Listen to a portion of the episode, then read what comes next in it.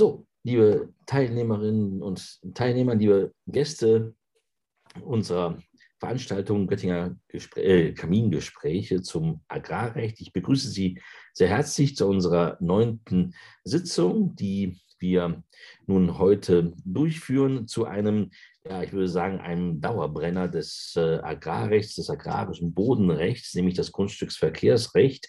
Wir haben es betitelt mit äh, dem ja, Slogan, das Grundstücksverkehrsrecht, ein legislatives Versuchsfeld, aktuelle Entwicklungen in Deutschland und Frankreich.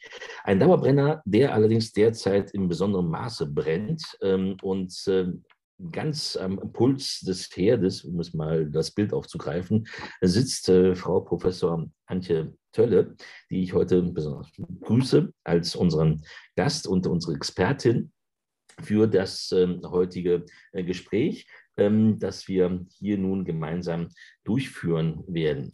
Ähm, wir haben ähm, in diesem Gespräch äh, nun ähm, ähm, ähm, die Besonderheit, dass wir wie immer ähm, Sie auch mit einbeziehen in dieses Gespräch, insoweit als dass äh, Sie äh, die Möglichkeit haben, über Fragen und Antworten, über das Modul nun Fragen schriftlich zu stellen, die wir sammeln und die dann mein Mitarbeiter, Herr Lohstroh, den ich auch als dritte Person begrüße, ähm, nun sammelt und die wir dann blockweise hier beantworten werden.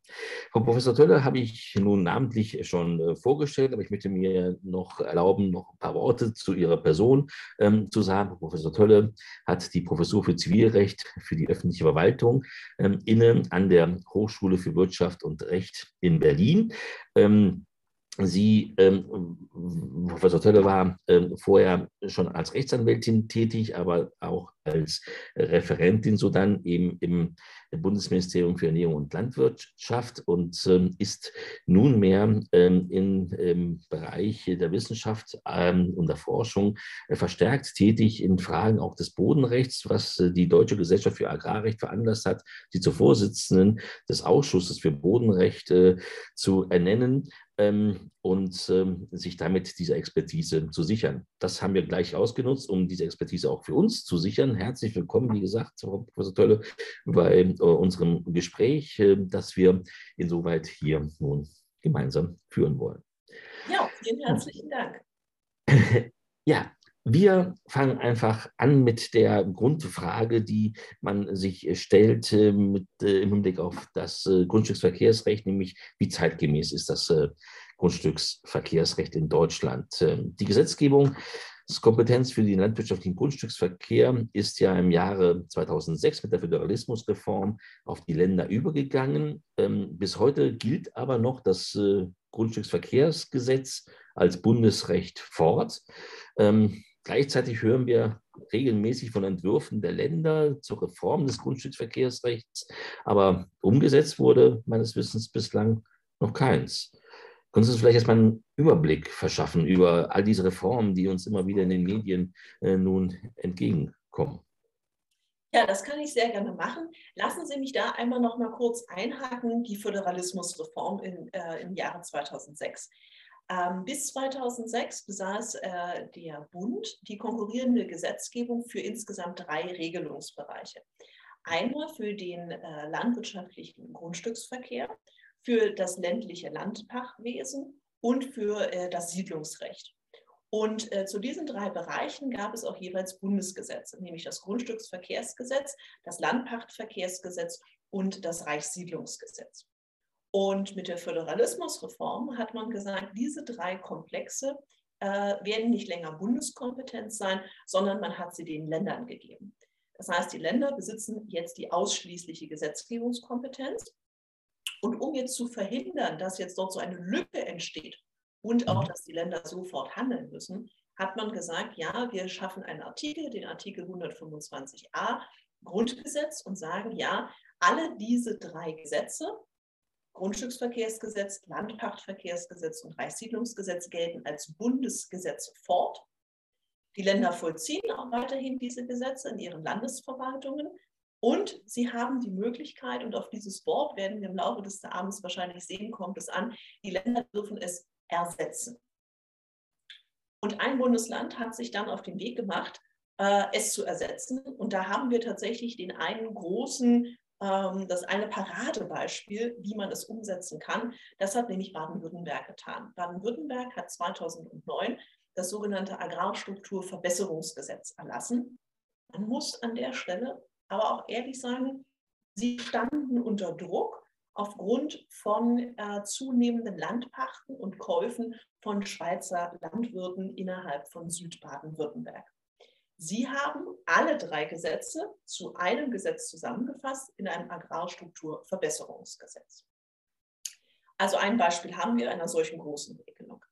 Äh, dann können wir sagen, Bayern hat es äh, in gewisser Weise versucht, nämlich mit dem Bayerischen Agrarstrukturgesetz, gleicher Name, aber de facto eigentlich nur eine Anpassung der Hektargrenzen, welche Rechtsgeschäfte werden kontrolliert.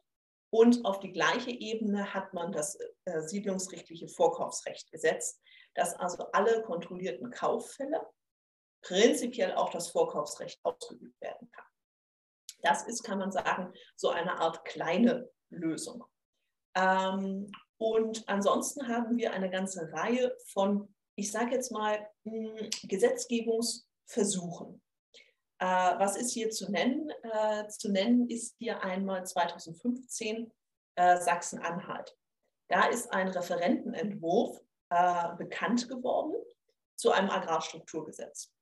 Ähm, Sachsen-Anhalt, wenn wir da bleiben, hat einen Versuch nochmal unternommen, mit einem äh, Entwurf 2020 war das, glaube ich, genau, in der, in der Zeitenwende 2021.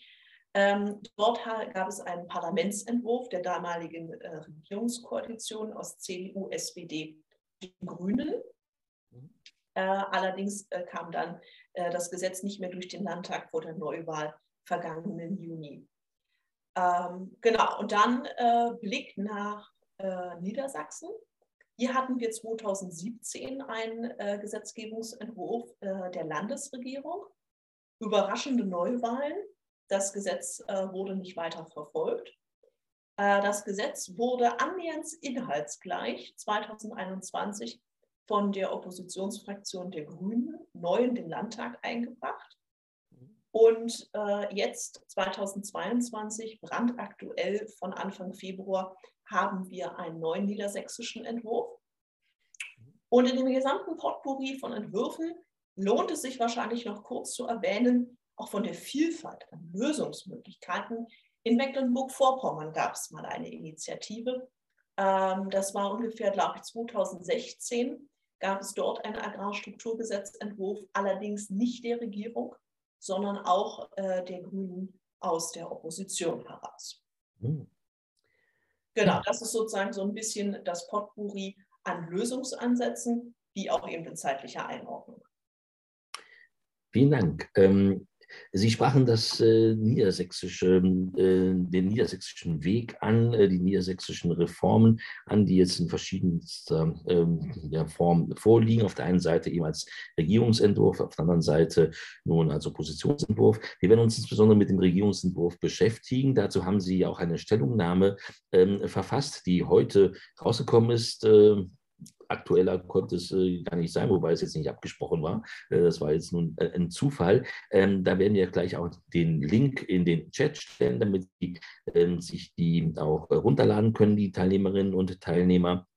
Ähm, zugleich wollen wir die Teilnehmerinnen und Teilnehmer insoweit einbinden, als dass wir ihnen jetzt schon mal eine Frage stellen für diejenigen, die sich mit dieser Frage, mit dem niedersächsischen Entwurf schon mal äh, kurz beschäftigt haben oder kurz mal reingeschaut haben und wollen schauen, ähm, ähm, wie ihre Meinung jetzt am Anfang äh, unserer Diskussion ist. Ob also äh, die Frage ist, ob der niedersächsische Entwurf der Weg aus der Sackgasse der Grundstücksverkehrsreform ähm, ist oder nicht. Ähm, und wir werden am Ende die Frage nochmal stellen und schauen, insoweit, inwiefern jetzt nun die Erörterungen, die wir gemeinsam hier äh, in dem Gespräch, oder was heißt, die ich erfragen werde und die Frau Professor Tölle nun darlegen wird, äh, insoweit nun zu einer Meinungsänderung oder vielleicht überhaupt, überhaupt zu einer Meinungsbildung äh, insoweit beigetragen haben. Denn wir sehen jetzt schon anhand des entsprechenden ähm, Ergebnisses, ähm, dass ähm, eine große Anzahl ähm, wir wollen jetzt die äh, Umfrage beenden, genau, und sie äh, zeigen. die, die weitaus meisten von Ihnen äh, ist ist dieser Entwurf gar nicht bekannt und insoweit macht es äh, Sinn und es ist lohnenswert, dass wir uns damit beschäftigen. Aber vielleicht sollten wir uns dem Ganzen etwas äh, langsamer nähern und kurz nochmal verhaken bei dem Grundstückverkehrsgesetz des Bundes und bei diesen äh, Reformen, ähm, die es seitdem, ähm, äh, seit der Föderalismusreform ähm, nun auf der Landesebene gab. Man mag sich jetzt zunächst einmal fragen, ist denn dieses Gesetz überhaupt reformierungsbedürftig? Ähm, wo liegen denn überhaupt die, die Schwächen dieses Gesetzes? Hm, ja, also ich möchte hier mal äh, so ein paar Blinklichter werfen. Ja, das ist natürlich jetzt nicht nur meine rechtswissenschaftliche Meinung, sondern ich gucke mal ein bisschen auf das, was auch rechtspolitisch ähm, geschieht. Denn alles, was diese Reformentwürfe natürlich aufgreifen, scheint ja den Berufsstand und die Verwaltung zu bewegen. Äh, wenn wir hier mal hineingehen, die erste Frage ist, äh, wann kontrollieren wir? Also vor allen Dingen die Frage, welche Hektargrenzen kontrollieren wir? Äh, dann ist die Frage, was kontrollieren wir? Also welche Rechtsgeschäfte erachten wir agrarstrukturrelevant? Als kleiner historischer äh, Hintergrund an der Stelle vielleicht, ähm, wir haben zunehmend mehr Kontrolle. Das heißt, seitdem wir seit 1918 die ersten bundesweiten Kontrollen kennen, ist die Anzahl an kontrollierten Rechtsgeschäften stetig angestiegen. Und damit stellt sich natürlich für heute auch die Frage, was kontrollieren wir? Wollen wir auch Share Deals kontrollieren? Share Deals, das ist so das allgemeine Schlagwort, äh, worunter der Jurist Anteilskäufer versteht. Also die Situation, dass wenn Sie zum Beispiel eine GmbH haben oder eine Aktiengesellschaft oder auch eine offene Handelsgesellschaft, eine OHG, wenn dort Gesellschafterwechsel stattfinden, wollen wir diese kontrollieren. Neben der Frage, wann kontrollieren wir, was kontrollieren wir, ist natürlich auch die Frage, wie kontrollieren.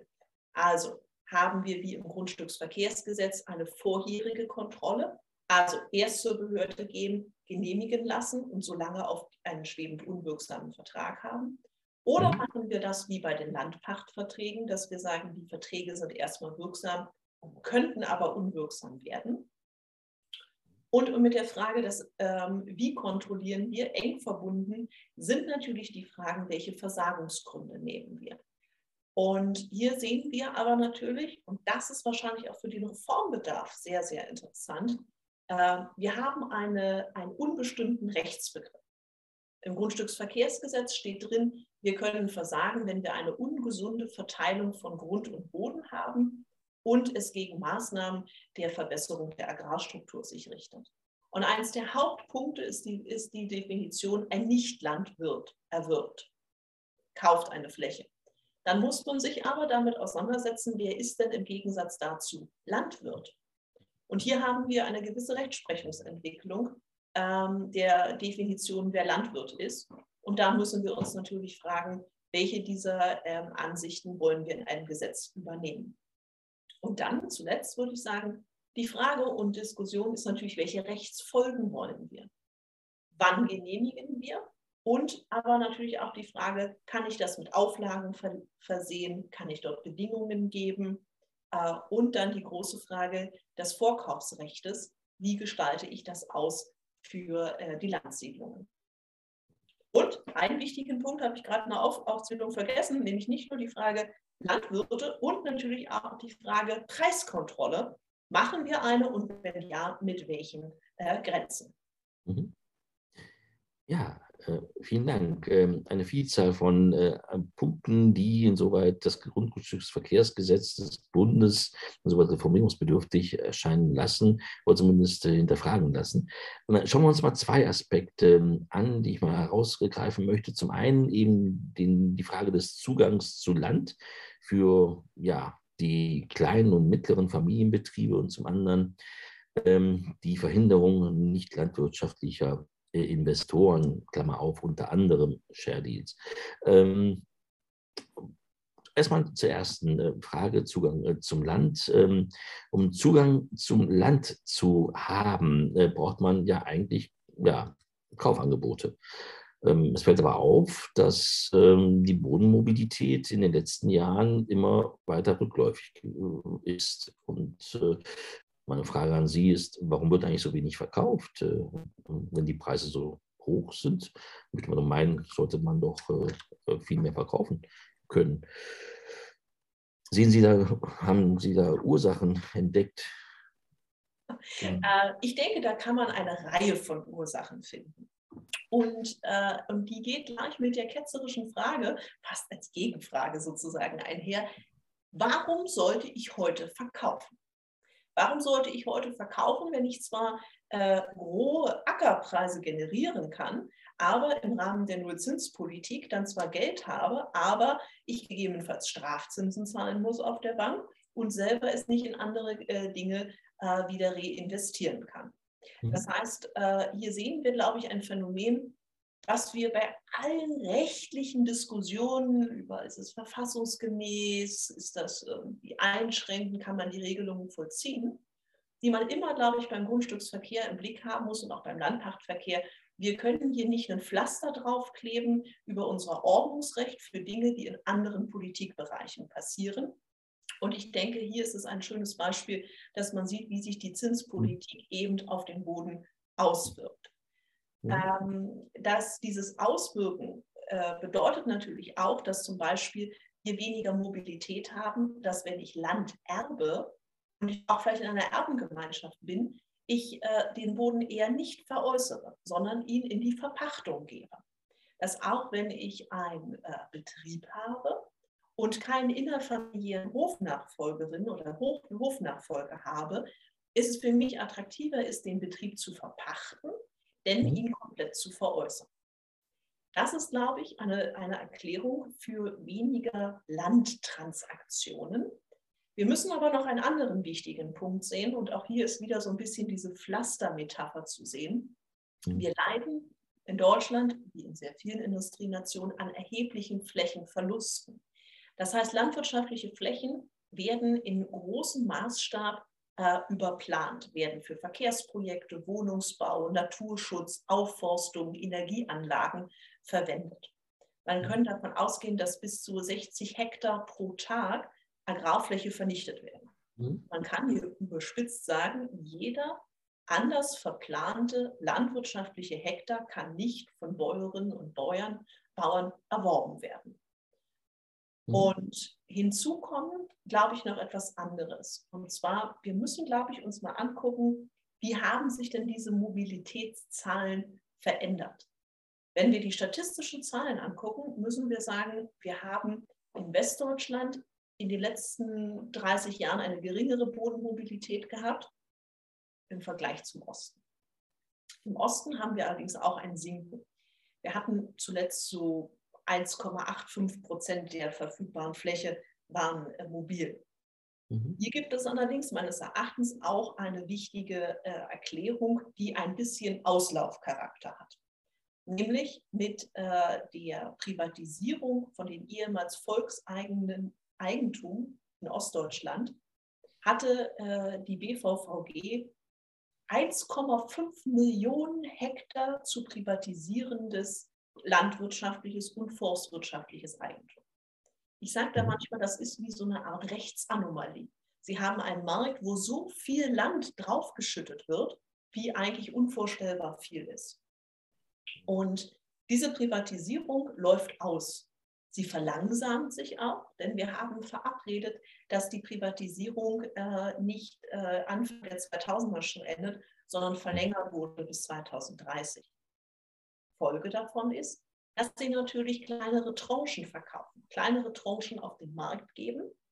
Und jetzt der Koalitionsvertrag und der neuen sogenannten Ampelkoalition auf Bundesebene schweigt sehr, sehr sich aus zum Thema Bodenmarkt.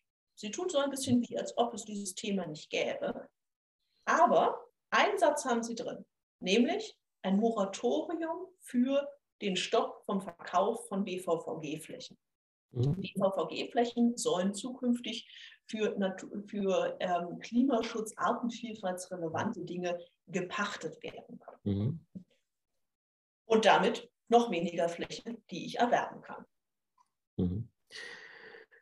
Nun wird ja in diesen Reformdiskussionen immer wieder ein Wunderinstrument ins Spiel gebracht, nämlich ähm, die Einführung einer Kauf- oder Pachtpreisbremse.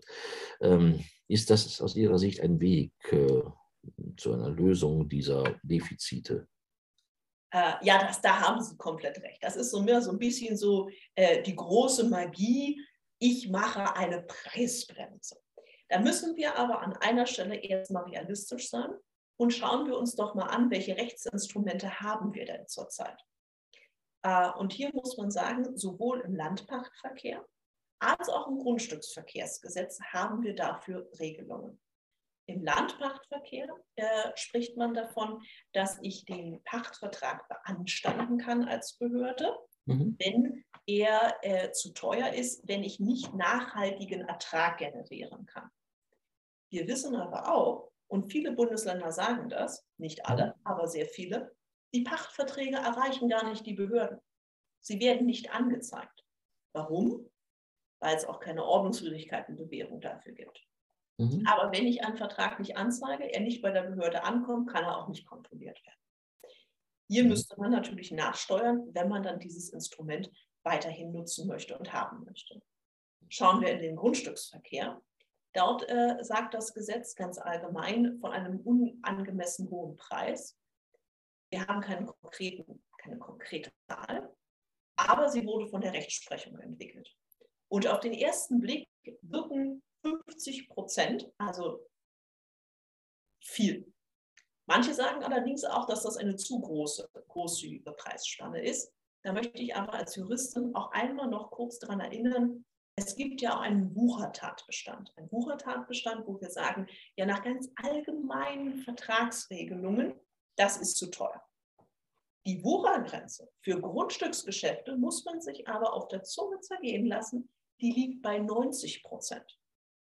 Das heißt, äh, die Richterschaft ist hier beim Grundstücksverkehrsgesetz schon in einer deutlichen Abstufung zwischen 90 Prozent, das ist Wucher, und dann 50 Prozent, dann sehen wir, dass der Preis zu teuer ist.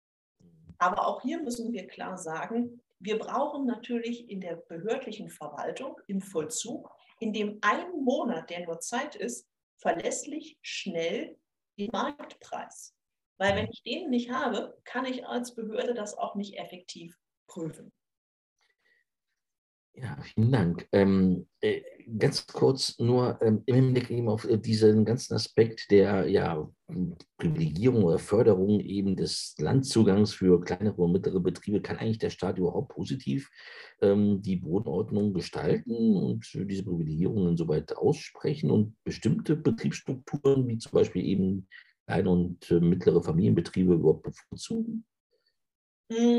Auch die Diskussion führen wir immer. Und auch diese, äh, da sind wir, äh, Herr Martinez und äh, ich, wir sind da vielleicht so als Juristen auch ein bisschen mh, hm, realistischer. Ein bisschen, vielleicht ein bisschen realistischer als die teilweise emotionalisiert geführte Debatte. Äh, denn äh, schon von ganz alt, also auch wenn man in ganz alte Urteile zurückkommt, wird immer wieder betont, wir machen keinen Vergleich. Wir schauen uns nicht an, ob derjenige, der das als Landwirt erwirbt, mhm. es vielleicht einen besseren Landwirt gibt. Einen, wo ich sage, ah, der hat weniger Land, der, macht eine, der hat eine coolere Betriebsstruktur, der hat ein spannendes Anbausystem. Das machen wir nicht. Das heißt, wir machen unter Landwirten keine Differenzierung. Wir lenken nicht und wir dürfen das auch nicht. Mhm. Denn All diese Kontrollen sind Eingriffe in das Eigentum äh, desjenigen, der es veräußert, nämlich dass er sonst frei sein Eigentum veräußern kann. Und der auch der allgemeinen Handlungsfreiheit äh, der, der Käufer. Und das heißt, wir müssen hier darlegen, als Gesetzgeber müssen wir dargeben, warum wird das eingeschränkt. Und hier sind wir da als Förders einer Gefahrenabwehr. Wir müssen also mit dem Begriff arbeiten, es ist gefährlich, was hier passiert. Und gefährlich, das kann man immer sagen, das ist sozusagen nur schwarz und weiß, aber mhm. eben keine Abwägung und wir dürfen hier keine Lenkungsentscheidungen treffen. Mhm. An einer Stelle dürfen wir das aber. Nämlich, wir können sagen, wenn eine alternative Verwendung, wie zum Beispiel durch die Landsiedlung stattfindet, an dem Punkt, wer bekommt ein Grundstück, das durch das Vorkaufsrecht erworben wird, Hier könnten wir natürlich Maxime aufstellen und uns bestimmte Betriebsformen bevorzugt herausgreifen. Mhm. Ja, ähm, vielen Dank. Ähm, lassen Sie uns vielleicht noch ähm, ein, ein, bei einer Frage ähm, noch in diesem allgemeinen ähm, Bereich bleiben, um dann ähm, darauf überzuschwenken äh, zu dieser Frage des niedersächsischen Entwurfs und äh, welche ja, Vorteile, welche Nachteile, welche Defizite mag er vielleicht haben oder welche nicht äh, Errungenschaften bringt er. Vielleicht wohl erstmal im allgemeinen Teil noch. Ähm, der zweite Aspekt, den ich noch ansprechen wollte, war die, ja, diese Steuerung ähm, über das Grundstücksverkehrsgesetz ähm, oder das Recht ähm, im Hinblick auf die Verhinderung nicht landwirtschaftlicher ähm, Investoren. Äh, das ist auch immer wieder ein Dauerargument. Äh, und die Frage ist, wie real ist eigentlich die Gefahr ausländischer Investoren? Wir hatten vor einem Jahr ein Gespräch hier, ein Kamingespräch mit Alfons Ballmann, einem Kollegen ähm, aus ähm, Halle, ähm, der ähm, nun ähm, diese Gefahr in keinster Weise ähm, sozusagen gesehen hat oder nicht so gesehen hat, wie sie argumentativ immer wieder vorgetragen wird. Wie ist Ihr Standpunkt dazu? Oh, ich erinnere mich noch sehr gut an das Gespräch mit äh, dem Kollegen Ballmann äh, vor einem Jahr. Da ging es ja um die Frage, haben wir ausländische Investoren auf dem Bodenmarkt? Und Herr Ballmann hatte ja zusammen äh, mit äh, Frau Hüttel aus Bonn und Herrn Odening aus von der Humboldt-Universität und weiteren äh, Wissenschaftlerinnen und Wissenschaftlern, hatte ja eine Studie erstellt im Auftrag des BMIL unter dem Titel Marktmacht auf dem Bodenmarkt. Und die mhm. Forschungsgruppe ist damals reingegangen und hat in drei Bundesländern mal reingeguckt, wie sind denn die Strukturen vor Ort. Und er hatte damals gesagt, ausländische Investoren schier nicht erkennbar. Nun haben wir zwischenzeitlich noch eine weitere Studie lesen dürfen, nämlich eine Studie von Herrn Tietz vom Thüringen-Institut. Er hat sich damit beschäftigt mit den Eigentumsstrukturen auf dem äh, Bodenmarkt. Er hat stichprobenartig in 69 Gemeinden deutschlandweit hineingeguckt. Das ist natürlich auch eine spannende Sache, wenn man es dann mal wirklich über alle Bundesländer zieht. Und wenn man sich da die Zahlen anguckt, hatte er gesagt, naja, so 0,1 bis maximal die Extremvariante waren 0,6. Mhm. Ähm, das ist nicht viel. Und äh, ich hatte ja vorhin Baden-Württemberg erwähnt. Und ich hatte gesagt, so, die hatten Druck, weil da kamen die Schweizer ja, über den Bodensee sozusagen. Und äh, da habe ich auch nochmal nachgeguckt, an welcher Grenze haben Sie denn Handlungsbedarf gesehen? Da gab es eine Anfrage äh, im Landtag und hat die Landesregierung geantwortet bei 5,1 Prozent. Ja, 5,1 Prozent, da brannte sozusagen, sage ich jetzt mal salopp, die Hütte in Baden-Württemberg. Mhm. Ähm, da muss man aber sagen, wir haben keine Zahlen dazu. Ja, das wird statistisch mhm. nicht erhoben. Wonach auch, ja, will man das beim Eigentumserwerb nach dem Namen machen, nach dem Ort, den mhm. satzungsmäßigen Sitz. Ähm, aber insgesamt muss man sagen, wenn man auch Gespräche auf dem Bodenmarkt führt, äh, über, mit, mit Beteiligten vom Berufsstand und auch den Personen aus dem Vorkaufsrecht und so, das ist eigentlich eher ein lokales Geschäft. Das geht teilweise nicht mal wirklich über die Bundesländergrenzen hinweg. Mhm. Ja. Wunderbar. Äh, lassen Sie uns mal zur aktuellen Entwicklung in Niedersachsen kommen, auch im Blick auf die Zeit. Wir wollen uns dazu ausreichend Zeit nehmen. Gleichzeitig der Hinweis nochmal an die Teilnehmerinnen und Teilnehmer. Sie können Fragen stellen, äh, sollen Fragen stellen. Bitte nutzen Sie die Funktion. Wahrscheinlich kommen Sie jetzt insbesondere im Zusammenhang mit, der, äh, äh, ja, mit den Projekten und den Reformvorschlägen in Niedersachsen, ähm, von denen wir zwei Entwürfe haben, von denen Sie ja ähm, kurz berichtet, ist übertrieben. Sie haben, ähm, Sie haben sie kurz genannt. Nutzen wir doch jetzt mal diesen Moment dafür, dass Sie uns mal kurz berichten über diese beiden Projekte, die gerade in Niedersachsen ähm, erörtert werden. Ja, also wir haben hier zwei unterschiedliche Entwürfe vorliegen. Ja, wir haben hier einerseits den, ich sage jetzt mal, großen Entwurf. Ja, wir haben den großen Entwurf Agrarstrukturgesetz. Äh, das ist allerdings, muss man sagen, so ein gewisser Evergreen. Ja? Der ist eingebracht worden 2017 mal von der Landesregierung, wurde der Verbändeanhörung äh, verändert Und dann kam, wie gesagt, eine Neuwahl. Der taucht immer mal wieder auf. Also der geistert durchs Internet. Der wurde auch äh, im Wahlkampf der Grünen in Brandenburg ähm, wieder hervorgehoben und als neue großen Agrarstrukturgesetz ähm, mhm. äh, vorgestellt. Das ist ein, man kann sagen, großer Komplettentwurf. Das heißt, dort ist der Landpachtverkehr drin, das Siedlungsrecht ist mit drin und der Grundstücksverkehr. Mhm. Ähm, und darin unterscheidet er sich zu dem, jetzt kann man sagen, Mittelweg. Nämlich das mhm. andere Extrem, die ganz kleine Lösung, das ist ähm, der bayerische äh, Weg, wenn man nur Hektargrenzen anfasst. Und Niedersachsen ist jetzt in so einer Art Mittelweg. Niedersachsen hat gesagt, wir haben folgende Regelungen. Wir machen eine andere Hektargrenze. Wir harmonisieren die mit dem siedlungsrechtlichen Vorkaufsrecht. Der dritte mhm. Punkt ist, es gibt eine Auflage speziell für Existenzgründer, dass wenn sie scheitern, das äh, Grundstück, was sie erworben haben, an Landwirt oder die Landesgesellschaft äh, übereignen müssen. Und äh, der mhm. vierte große Punkt ist, dass die Landsiedlung ein sogenanntes erweitertes Vorkaufsrecht hat, dass sie also nicht mit dem sofort bereitstehenden, erwerbswilligen und aufstockungsbedürftigen Landwirt sozusagen als Eigengeschäft die Fläche erwerben kann und dann innerhalb von sechs Jahren für Agrarstrukturverbesserungsmaßnahmen verwenden. Man kann sagen, diese vier Regelungselemente hat jetzt der niedersächsische Mittelweg. Mhm. Und äh, wenn man sich jetzt ähm, diese, ja, erstmal formell von der Struktur als diesem Entwurf der Landesregierung nun diesen Mittelweg äh, sozusagen zuwendet, ähm, würden Sie dieses Vorgehen der sozusagen stückweise oder partikulären Regelungen als aussichtsreich ansehen oder sehen Sie es kritisch? Ich gebe mal ganz ehrlich zu, als ich das das erste Mal gehört habe, dachte ich mir, das ist ja spannend. Das könnte ja wirklich eine Option sein, um die brennendsten Punkte anzugehen. Ja? Also sozusagen eine gewisse Anfangseuphorie und das ist ein spannender Vorschlag. Dann habe ich mich mit dem äh, Gesetzesentwurf ausführlicher ähm, befasst und hier bin ich auf ein äh, Problem aufmerksam geworden.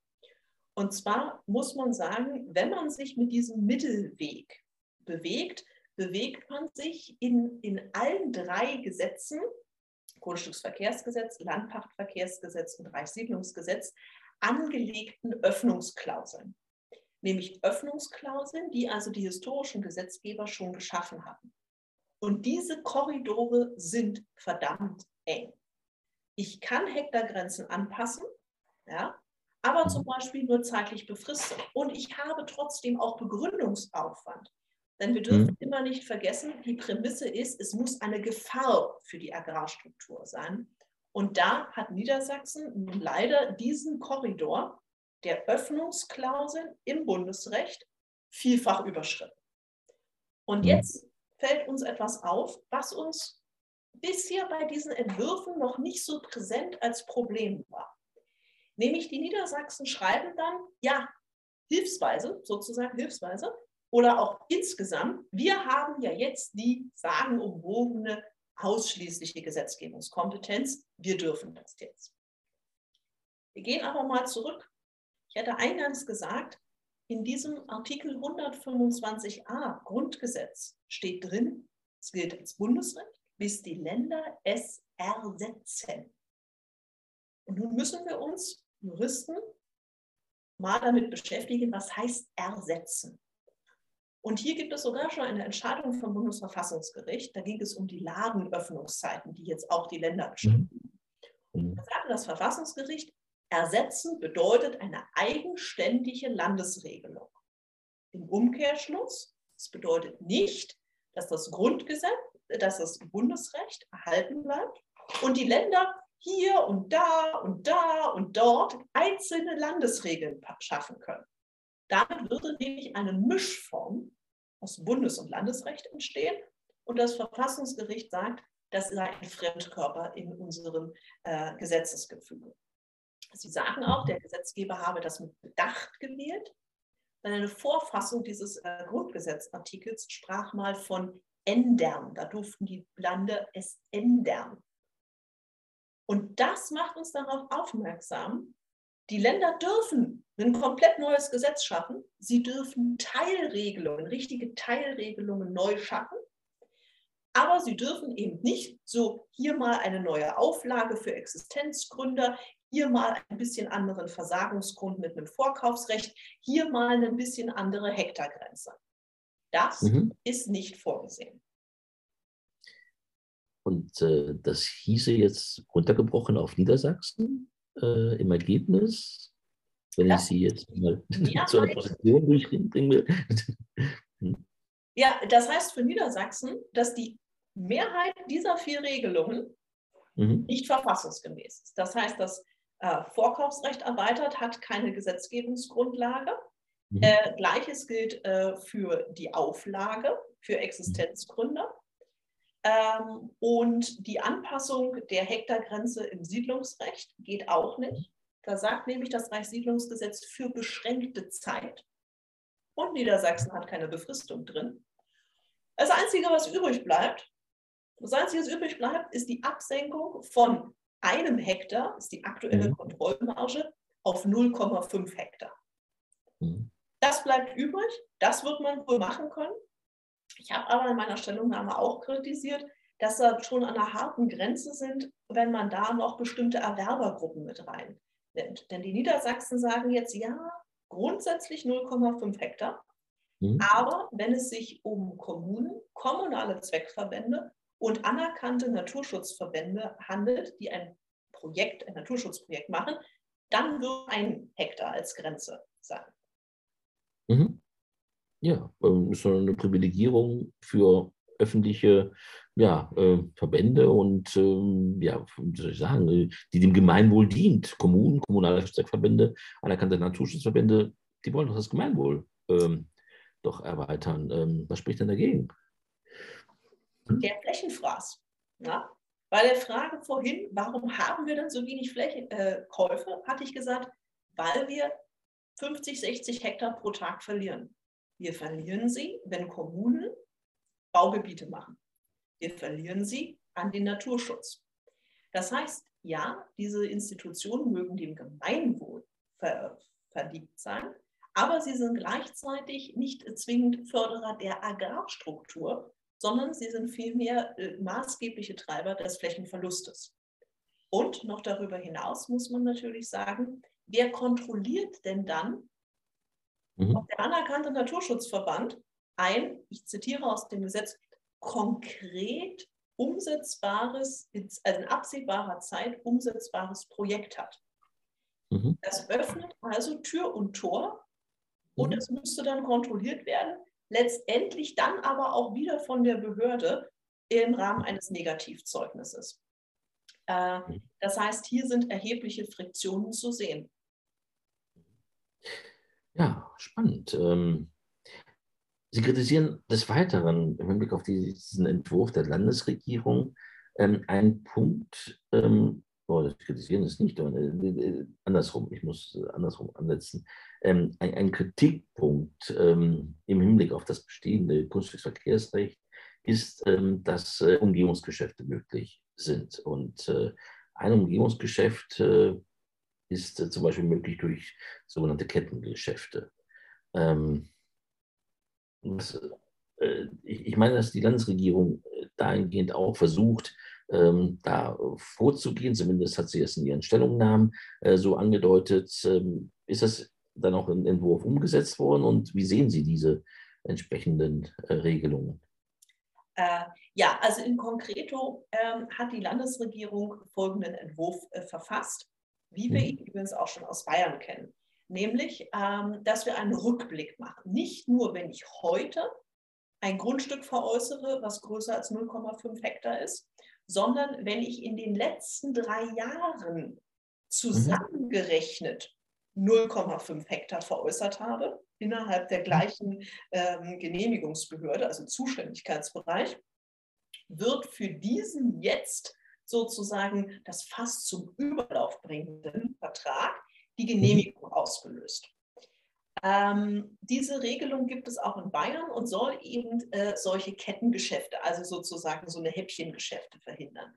Das ist ein ganz alter Gedanke. Also wenn Sie sich ältere Literatur angucken, das, das, das, darüber wurde schon 1925 geschrieben.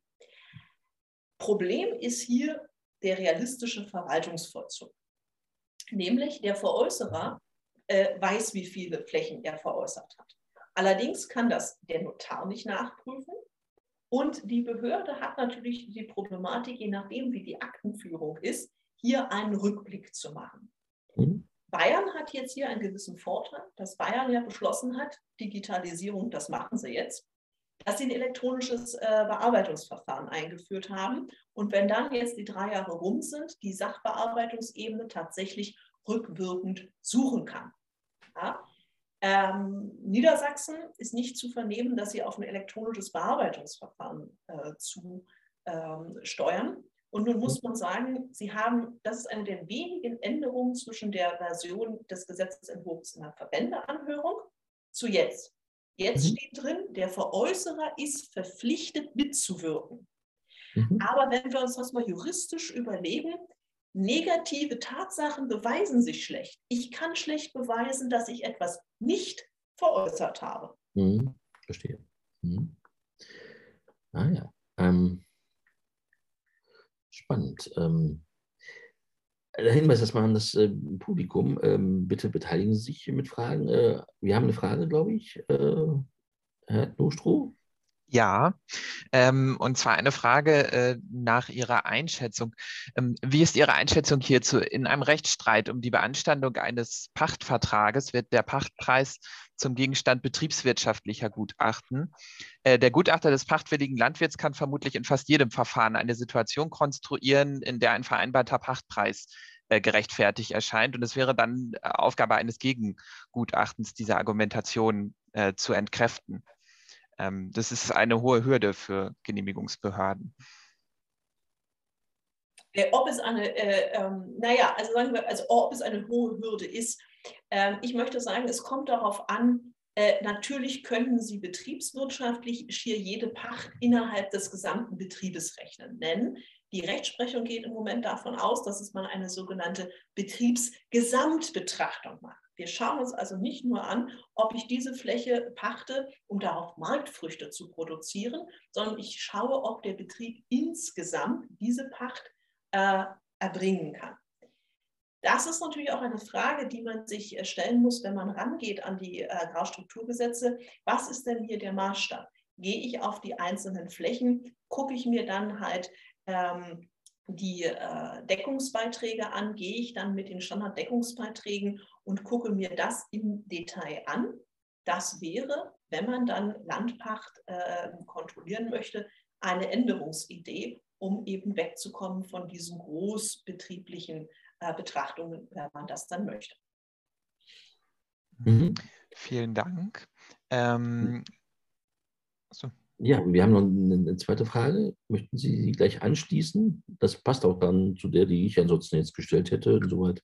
Ja, ähm, in den NBL sind Share Deals Ursache für gigantische Konzentrationen des Landbesitzes in der Hand von Großinvestoren. Alle drei Gesetze bedürfen der Novellierung. Offensichtlich muss sowohl das Gesellschaftsrecht als auch der Grundstücksverkehr sowie der Landpachtverkehr novelliert werden. Da muss der Bundesgesetzgeber tätig werden. Ähm, ist das richtig so?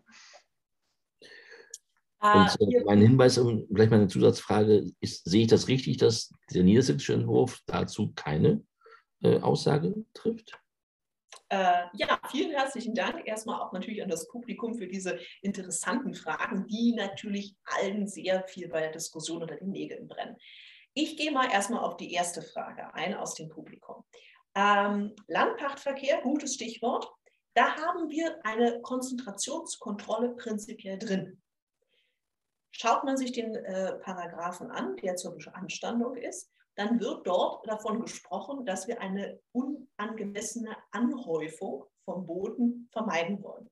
Mhm. Problem in der Vollzugspraxis ist, wir haben dafür im Moment keinen griffigen, äh, keinen griffigen Maßstab und damit läuft dieser Tatbestand natürlich in die Leere. Umso spannender natürlich die Frage, ob die Konzentration nicht auch Maßstab sein sollte im Grundstücksverkehr. Hier haben wir verschiedene alte Urteile, die das schon angedeutet haben. Also auch wenn Sie in die historische Rechtsprechung gehen, sogar noch zurück zu den Kontrollratsgesetzzeiten, also zu Zeiten der alliierten Rechte, wurde das erwähnt und diskutiert, aber nie ausgesprochen. Und auch der Bundesgerichtshof hat sich Anfang der äh, 60er Jahre, hat er nochmal gesagt, ja, äh, Kapitalanlage auf dem Bodenmarkt, das äh, wäre ein Versagungsgrund auch für Landwirte und aber auch eine ungesunde Anhäufung. Was uns fehlt, ist die Grenze.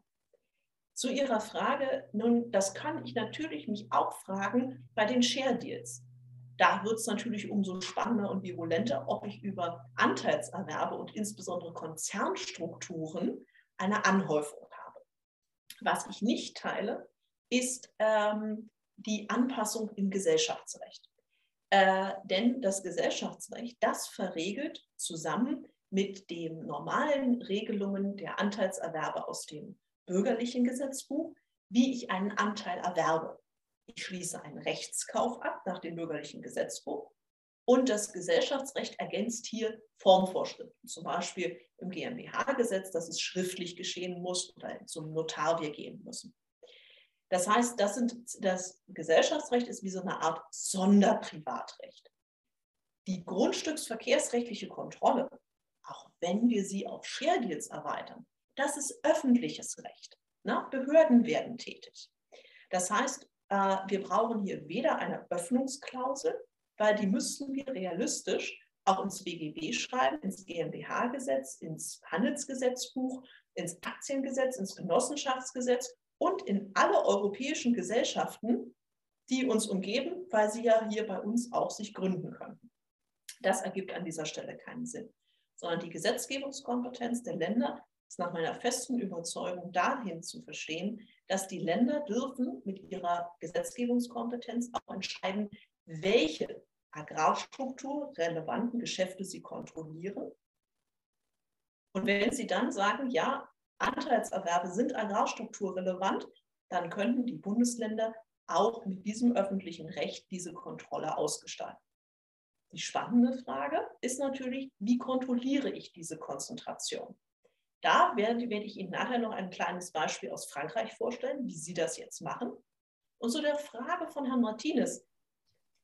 Ja und nein, der aktuelle Mittelwegentwurf von Niedersachsen hat keine Konzentrationskontrolle der vorliegende, refreshte sozusagen äh, mhm. Entwurf von äh, den Oppositionsparteien, der hat eine solche Regelung drin. Mhm. Da sind sogar zwei Ansatzpunkte drin. Einmal sprechen Sie von einer Konzentration, die eine marktbeherrschende Stellung auslöst. Dann, oder dass der Betrieb doppelt so groß ist wie der äh, durchschnittliche Betrieb. Mhm. Zu diesem Gesetzesentwurf muss man allerdings eins ganz ehrlich sagen. Wir haben uns als Juristen mit dem noch nicht ausführlich befasst. Es gibt ein Gutachten von einem äh, Verband beauftragt, von Herrn Professor Depenheuer. Der hatte sich mit dem Entwurf schon mal beschäftigt. Aber ansonsten haben wir uns damit noch nicht beschäftigt. Und ich möchte die Gelegenheit einmal kurz nutzen, meine kurzen Bedenken, die ich mir dazu natürlich schon mal gemacht habe, mit Ihnen mhm. zu teilen. Nämlich ein Punkt ist, wir wissen nicht, wie groß der Markt ist. Herr Ballmann hatte in seinem Gutachten, äh, in seiner Marktmachtstudie äh, niedergelegt, es könnten zwölf Kilometer sein, weil man es für Brandenburg mal berechnet hat, dass rundum man so eine Art Kreis ziehen kann. Der Radius von zwölf Kilometer in diesem Umfang liegen die äh, Grundstücke, die ein äh, Betrieb bewirtschaftet. Wir kennen aber diesen Radius für Niedersachsen nicht. Und eins muss man auch dem aktuellen Oppositionsentwurf, ich sage jetzt mal, vorhalten. Als Grenze haben Sie keinen Radius, sondern die Gemarkung. Und da haben wir in den letzten Jahren schon verschiedene agrarökonomische Studien gelesen, dass Betriebe sich nicht innerhalb administrativer Grenzen bewegen, sondern innerhalb von Fahrtwegen und Produktionsstätten. Mhm. Noch eine Sache zu dem äh, Entwurf, nämlich die zweite Grenze war, oder Sie haben so viel Fläche konzentriert, dass sie doppelt so hoch sind, äh, doppelt so groß sind wie der durchschnittliche Betrieb.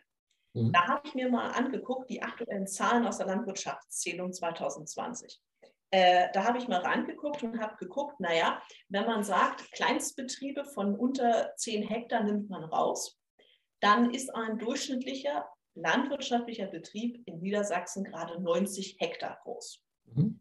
Wenn man sich dann die Zahlen anguckt, dann ist die nächste Größenkategorie, die ausgewiesen sind, sind die äh, Betriebe mit 200 Hektar. Also da ist schon nochmal ein kleiner Sprung. Mhm. Aber 2400 Betriebe in Niedersachsen bewirtschaften mehr als 200 Hektar. Das heißt, Grenze des Doppelten, ja, äh, 2400 Betriebe wären nach diesem Maßstab des Gesetzesentwurfs der Grünen aus der Opposition wären zu groß und dürften nichts mehr dazu kaufen. Mhm. Das ist natürlich eine beträchtliche Zahl, wo man sich dann überlegen muss, ob das dann wohl gewollt ist. Denn diese 2400 Betriebe, die bewirtschaften übrigens rund 31 Prozent der Fläche. Mhm. Ja, das sind beeindruckende ähm, Zahlen, bei denen man nicht ganz genau weiß, inwiefern der Gesetzgeber sich das bewusst gemacht hat. Ähm, schauen wir uns noch ein, ein, letztes Instrument an im Hinblick auf äh, den niedersächsischen Entwurf der Landesregierung, nämlich ähm, das Vorkaufsrecht durch die Siedlungsunternehmen. Das soll ja äh, erleichtert werden in diesem äh, Entwurf der Landesregierung. Ähm, und meine Frage ist, ähm, ist das erforderlich? Ist das verhältnismäßig? Birgt es nicht Gefahren, eine derartige Erleichterung des Vorkaufsrechts? Mhm.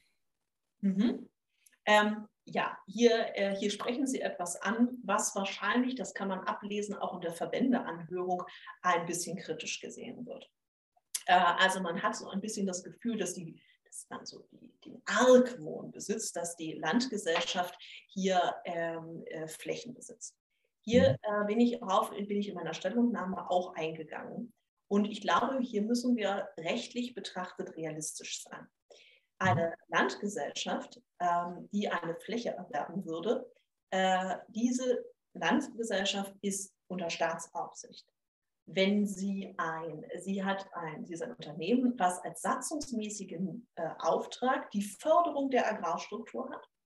Und drittens, Grundstücke, die die äh, Landgesellschaft äh, verwendet, werden in einem behördlich geführten Siedlungsverfahren verwendet. Also wir haben Staatsaufsicht, Agrarstrukturverbesserung als Gesellschaftszweck und Siedlungsverfahren, die behördlich geleitet werden.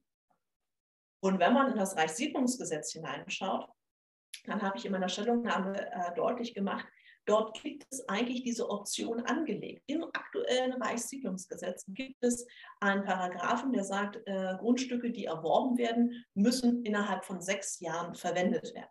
Mhm. Logische Konsequenz, wenn es diesen Fall in der Vorstellung des Gesetzgebers nicht gäbe, bräuchte ich diese Befristung nicht. Mhm. Und wenn man aufmerksam den Paragraphen 4 Reichssiedlungsgesetz liest, der nämlich dieses Vorkaufsrecht hat, dann sieht man hier eine wichtige Verlinkung zum Grundstücksverkehrsgesetz. Und das war auch ein wichtiges und viel kommuniziertes Anliegen in den 60er Jahren, mhm. als das Grundstücksverkehrsgesetz geschrieben wurde. Da steht aber nur drin, wenn das Rechtsgeschäft nach 9 Grundstücksverkehrsgesetz zu versagen wäre, hat die Landsiedlung der Landgesellschaft ein Vorkaufsrecht. Da steht nicht drin, wenn die Landgesellschaft einen Erwerbs willigen, aufstockungsbedürftigen Landwirt hat, darf sie erwerben.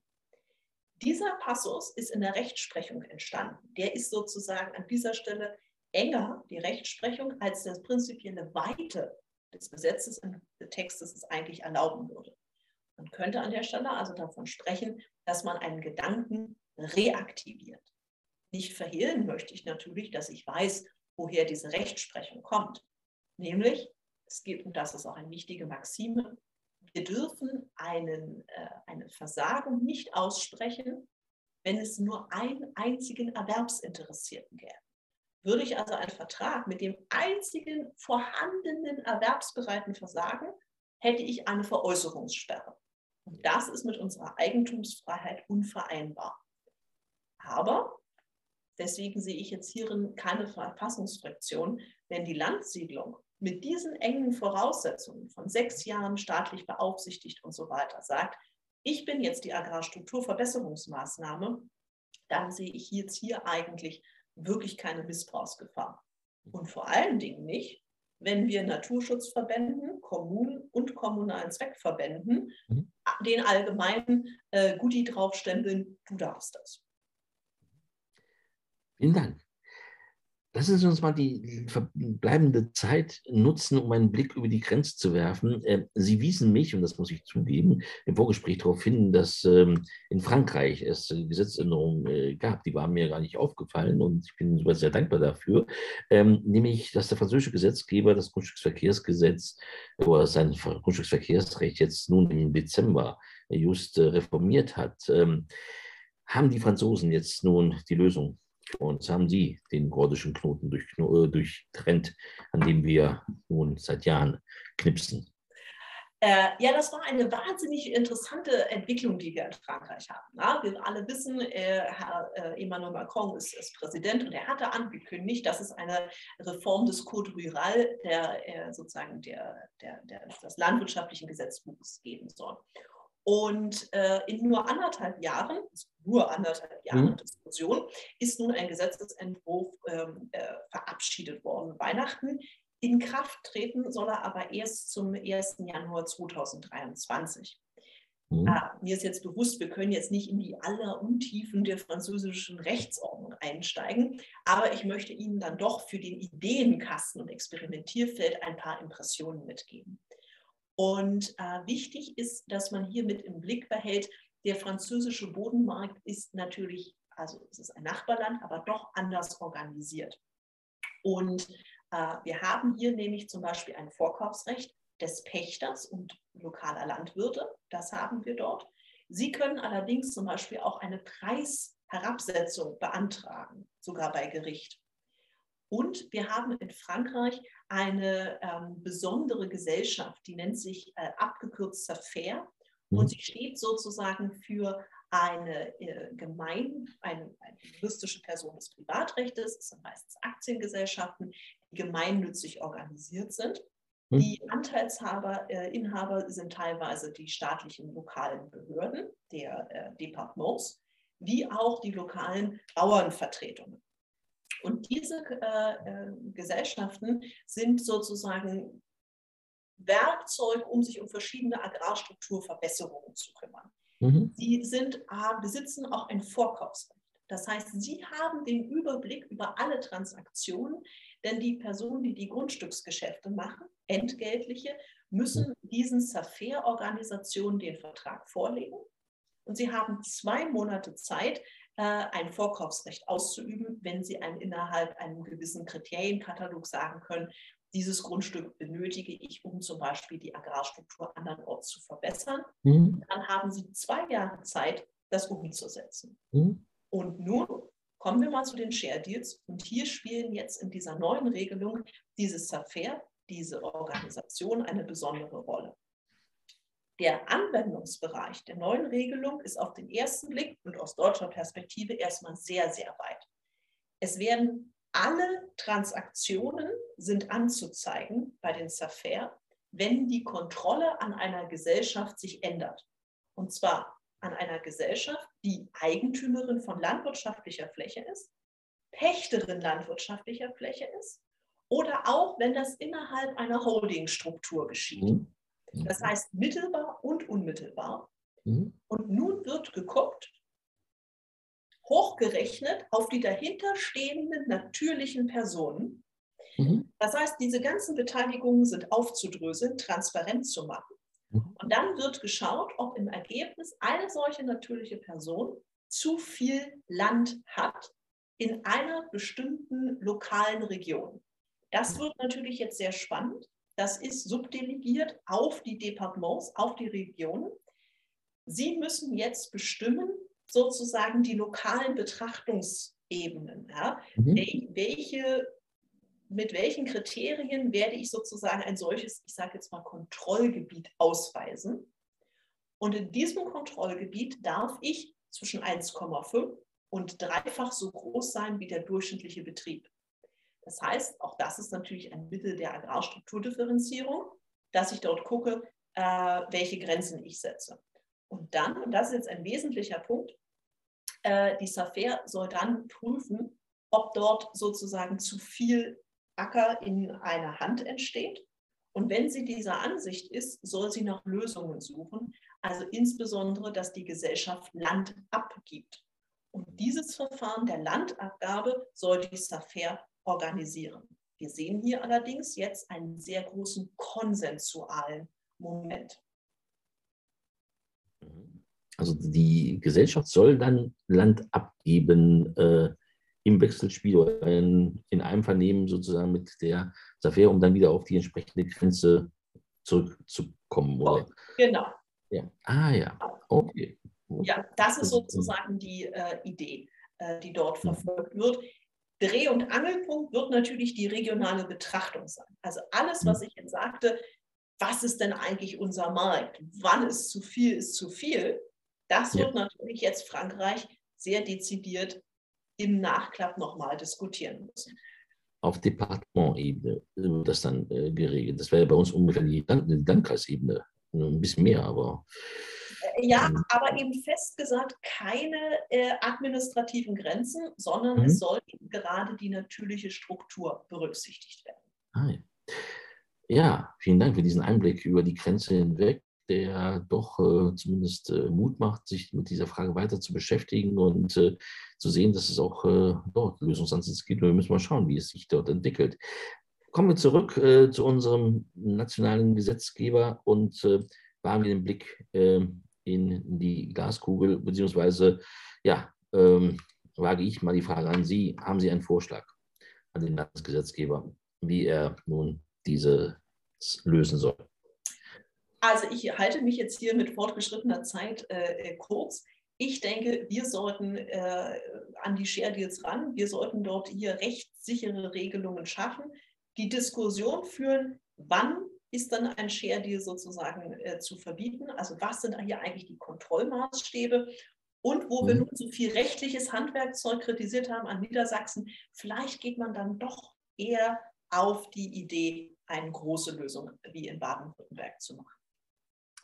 Wunderbar. Ja, vielen Dank. Äh, große Lösung. Äh, ja, nach einem großen äh, informativen Gespräch, äh, anregenden Gespräch, so anregend, dass ich glaube, dass wir, obwohl ich am Anfang ja gesagt habe, es sei ein Dauerbrenner, wir praktisch nur Neuland betreten haben und damit unsere Teilnehmerinnen und Teilnehmer äh, insoweit sprachlos äh, gemacht haben, oder mich ja auch äh, sprachlos gemacht haben, weil wir sozusagen erstmal nur aufgesaugt haben, was wir uns an Informationen mitgegeben haben. Dafür sind wir äh, sehr dankbar. Wir wollen das Ganze mal überprüfen anhand der Frage vielleicht äh, noch an die Teilnehmerinnen und Teilnehmer, ob sich da was geändert hat äh, im Hinblick auf die Feststellung ähm, unseres ähm, ja, des Entwurfs Niedersachsens der Landesregierung.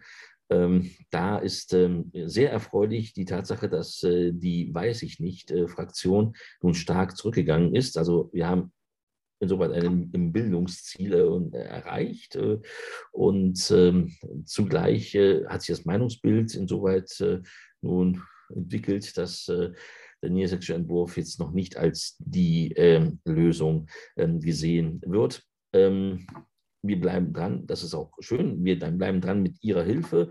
Ähm, ich verweise nochmal auf Ihre Stellungnahme zu diesem Entwurf, aber auch zu den Stellungnahmen, die Sie verfasst haben zu vorherigen Entwürfen in Sachsen-Anhalt zum Beispiel, die insoweit nun diese Fragen ja auch aufgreifen. Und äh, die Hoffnung ist, dass äh, es vielleicht dann doch irgendwann dazu kommt, dass ein Land den richtigen Entwurf, äh, in Anführungszeichen, äh, schafft und alle anderen sich an diesem Modell orientieren können. Vielen, vielen Dank, Frau. Vielen herzlichen Dank.